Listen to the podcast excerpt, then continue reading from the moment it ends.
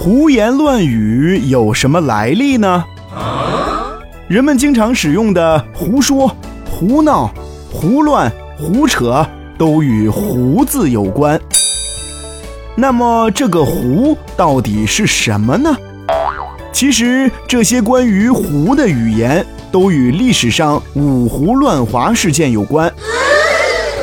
胡是中国古代对匈奴、鲜卑等五个少数民族部落的统称。历史记载，晋室因八王之乱而分裂，国力空虚。此时，长期受压迫的胡人趁机起兵作乱，致使中原地区形成了长达一百三十多年的分裂割据、混战的动荡局面。这就是五胡乱华，又称永嘉之乱。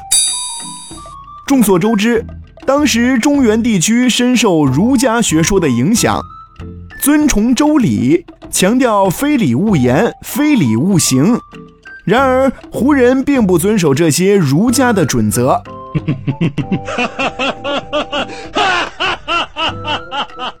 不按照规矩和礼仪说话，也不按照规矩做事。于是，人们便把这样的现象称为“胡说”和“胡闹”。